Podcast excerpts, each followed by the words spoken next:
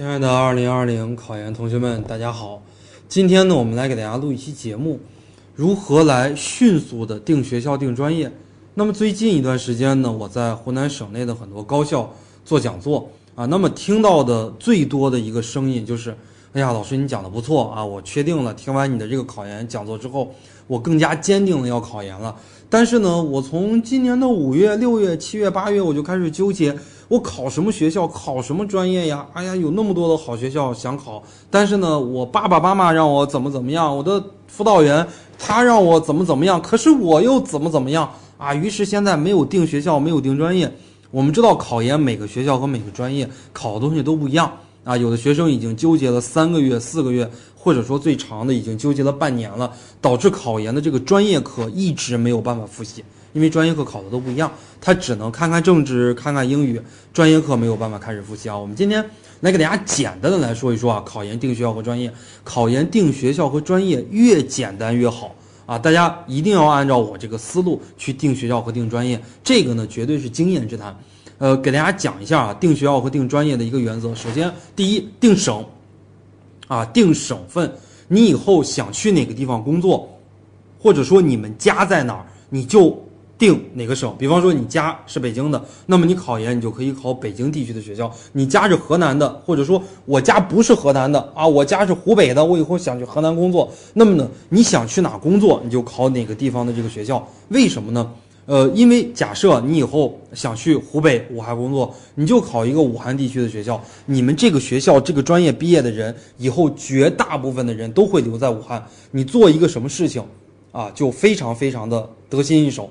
呃，因为什么呢？因为我经常问我自己一个问题，也经常让我已经考上的学生思考一个问题。我让他们思考读研究竟读什么？其实最终得到的一个答案，不但是要读书、读知识、学知识，更重要的是人脉。啊，因为真正可以读到研、读到博士的，一定是中国或者说这个省份最顶尖、最顶尖的一波人。你如果跟他们结交了、结识了朋友，你自己本身又非常的有能力，所以说以后你在这个地方办什么事情，大家都会帮你一把，你就非常非常的好办啊。第一就是定省，第二呢就是定学校。比方说，我以后要去武汉工作啊，我们家是武汉的，我就定吧。那武汉学校很多呀，华中师大、那个武汉什么工业大学啊，湖北。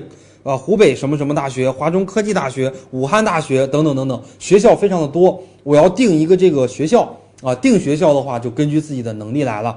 比方说你自己本科学习不错，而且对考研也比较有自信心，英语本身学习也不错，最起码过了四级了吧？我都不说六级达到多少多少分了。呃，如果说你的英语不错，最起码你过了四级了啊，已经即将要达到六级的水平了，那么你就可以选一个二幺幺或者是九八五高校。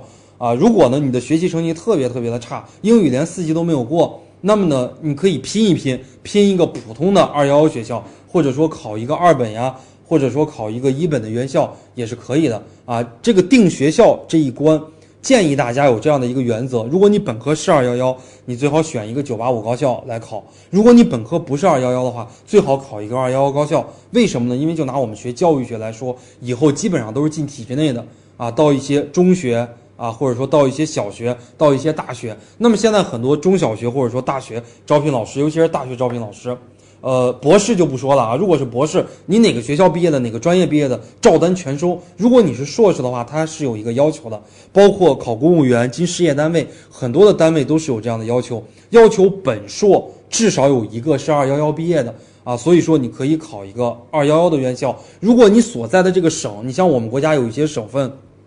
比方像河南省、像贵州省、江西省，啊，像这些省份的话，它没有二幺幺的师范大学，但是你本身又非常想考二幺幺的师范大学，你可以考一个离家非常近的，比方说你家是贵州的，啊，离四川呀，离这个重庆那边比较近，你可以考一个西南大学，或者说考一个四川大学，或者是考重庆大学，啊，为什么呢？因为这些省份，呃，毕业的这些学生。可能有一大部分人生源所在地，他就是在贵州。他毕业之后呢，就会回到贵州。这些人脉你仍然可以利用一部分，而且你本身也上了好的学校，接受到了这个优质的教育资源。这一步就是定学校。等学校定了之后，就定专业。呃，其他的专业我也不是很了解，我也不敢瞎指导。我就拿教育学这个专业，教育大类这个专业来讲，你如果以后想当大学老师，想进科研机构，或者说你有考博的想法。那么呢，你就可以考学硕。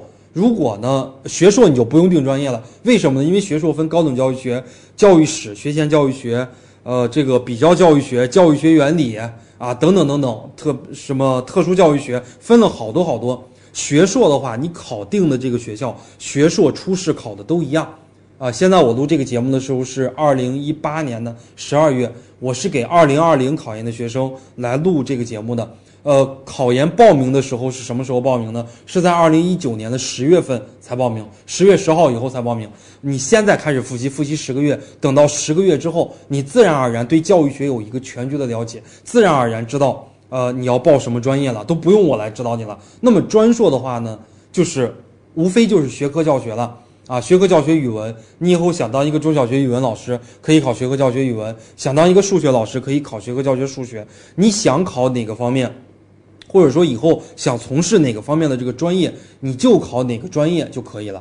选学校和专业就这么简单：第一定省，第二定学校，第三定专业，然后第四下载一个招生简章，赶紧买参考书目，赶紧来报班，赶紧来听课就可以了。选学校和专业不要想的特别的复杂。